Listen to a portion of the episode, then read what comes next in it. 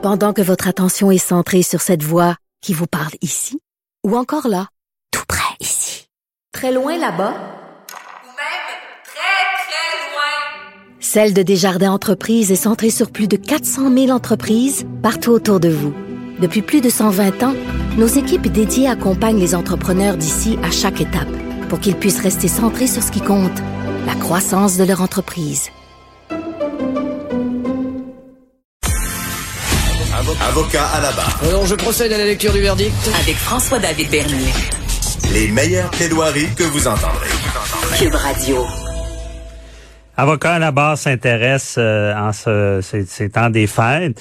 Comment ça se passe en droit familial? Comment ça se passe avec euh, les gardes partagées? Euh, Est-ce qu'il y a eu beaucoup de demandes? Est-ce que le, le fait que on n'a pas pu euh, fêter Noël comme à l'habitude, que c'est plus des bulles fermées, cause problème?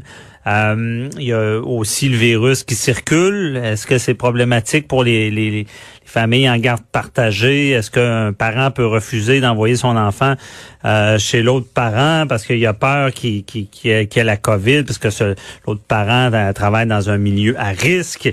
Et euh, on pouvait pas passer le temps des fêtes sans recevoir notre chroniqueuse, euh, Maître Sharon Otis, qui est avec nous. Bonjour. Oui, bonjour, François David. Merci d'être là. Euh, Et euh, je- euh, Maître Otis, euh, Oui. est-ce que avant le temps des fêtes, parce qu'on s'était parlé à, à l'émission et euh, vous anticipiez peut-être quelques demandes, est-ce qu'il y a eu beaucoup de demandes euh, en lien avec la garde partagée euh, devant les tribunaux? C'est-à-dire que devant les tribunaux, je vous dirais que pour ma part, il n'y a pas eu de demande supplémentaire. Cependant, j'ai eu beaucoup d'appels pour savoir de quelle façon on allait arrimer euh, le jugement ou les jugements, bien évidemment, qui ont été euh, qui sont intervenus entre les parties. Donc euh, parce que on est dans une situation exceptionnelle, il faut le comprendre. euh, vous comprenez, c'est mondial. Donc, euh, mais somme toute, je vous dirais que le téléphone sonne et, et sonne et sonne.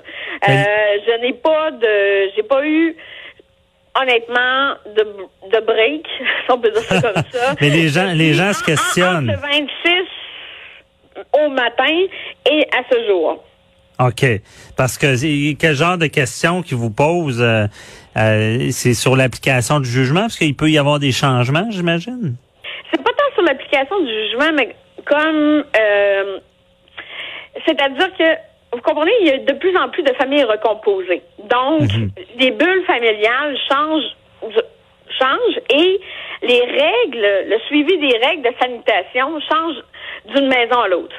Donc, moi, mes clients sont beaucoup plus euh, inquiets par rapport à la bulle familiale, mais somme toute, avec ce que euh, le premier ministre euh, Legault a dit, je suis rassurée, enfin, honnêtement, enfin, sincèrement, parce que je voyais pas de quelle façon on pouvait s'y prendre pour faire en sorte de euh, passer, vous vous en rappelez, là, dans le fond, le premier ministre Legault là, a rentré la la pâte à dents dans le tube, là, c'est-à-dire que bon, on avait quatre jours au départ, puis après ça deux jours, puis après ça pas pantoute.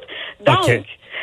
C'est cette gestion-là qui est problématique, mais c'est une situation exceptionnelle. Ce n'est pas un parent qui est de mauvaise foi, qui ne veut pas donner accès, vous comprenez, à l'autre partie euh, ou à l'autre parent de son enfant. C'est, elle, elle est là la distinction, parce que moi, c'est ce que je vois d'habitude. Mhm. T'es- Et, et dans, dans le fond, c'est euh, tout ce questionnement-là, pa- parce que en garde partagée, il y, a, un peu deux modes. Il y a ceux qui font ça une année, bon, c'est Noël, une année, c'est le jour de l'an. Ça, ça fonctionne souvent comme ça, j'imagine? Ça fonctionne souvent comme ça, mais je vous dirais beaucoup plus en garde exclusive où est-ce que là, l'autre parent, et, ça peut changer la donne au niveau du montant de la pension alimentaire un parent n'exerce pas son 20% de droit d'accès, à ce moment-là, ça peut créer des difficultés excessives pour l'autre parent qui peut demander un ajustement de la pension alimentaire parce que l'autre parent n'a pas fait, n'a pas pris, vous comprenez, l'enfant avec lui.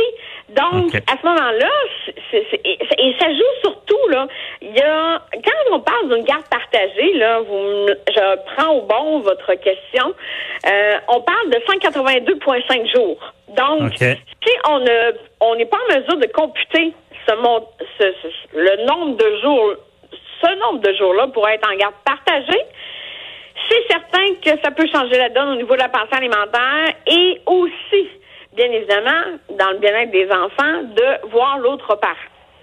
OK, je comprends. Euh, puis, euh, est-ce que euh, il y a eu des problématiques en lien avec euh, un euh, le jour au départ, on s'entend qu'on pouvait fêter Noël, ça devait faire un peu de de, de chichi de, du fait qu'un euh, s'il y avait Noël cette année-là, pouvait le fêter et l'autre pouvait pas le fêter au jour de l'an. Au départ, quand il y avait des, des, des fêtes de permises. Sauf que faut pas oublier une chose. Maintenant, avec les moyens technologiques, il y a possibilité et on pouvait anticiper cette situation-là parce que, comme vous le savez, c'est ça qu'on a passé de 4 à 2 à rien, OK? Donc, il, y a cette, il y a cette situation-là. Cependant, est-ce que euh, ça- on pouvait l'anticiper, on pouvait essayer de trouver des moyens pour permettre à l'autre parent, mais somme, somme toute, à l'heure actuelle, en toute, en toute honnêteté, je n'ai pas eu un, un over caseload, OK? OK. J'ai pas eu, j'ai pas eu de do- d'autres dossiers à présenter euh, d'urgence à la Cour, c'est-à-dire une ordonnance de sauvegarde pour permettre à l'autre parent qui avait des droits d'accès de- déjà de prévus par convention homologuée par le greffier spécial Bon, ben, ou par bonne jugement. nouvelle. je n'ai rien de, de plus là. Bonne nouvelle, mais ça m'amène à une autre question, Maître Otis. Est-ce que en 2020, ça a beaucoup évolué? Euh, là, les parents semblent se parler. Euh, moi, je me rappelle qu'à une époque, il y avait souvent des requêtes, ça chicanait. Est-ce que euh, en 2020, on, a les parents s'entendent mieux, vu, vu que c'est mieux établi, les, les familles reconstituées? Je vous dirais que dans l'ensemble, c'est sûr que vous comprenez, Maître Bernier, quand ça se ramasse dans mon bureau, c'est clairement que les gens ne s'entendent pas. On s'entend là-dessus. On s'entend là-dessus. Ceci étant dit, je vois une ouverture. Je vois des parents qui pensent pas juste à eux. Parce que les décisions doivent être prises dans l'intérêt de l'enfant, article 33 du Code civil du Québec, comme d'habitude. Donc, les, les décisions doivent être prises dans l'intérêt de l'enfant et je vois de beaucoup, de plus en plus de discussions. Et il y a la médiation, vous comprenez? Donc, et- et avant que ça se rende à mon bureau, là, sur la Il y a pile. beaucoup de solutions.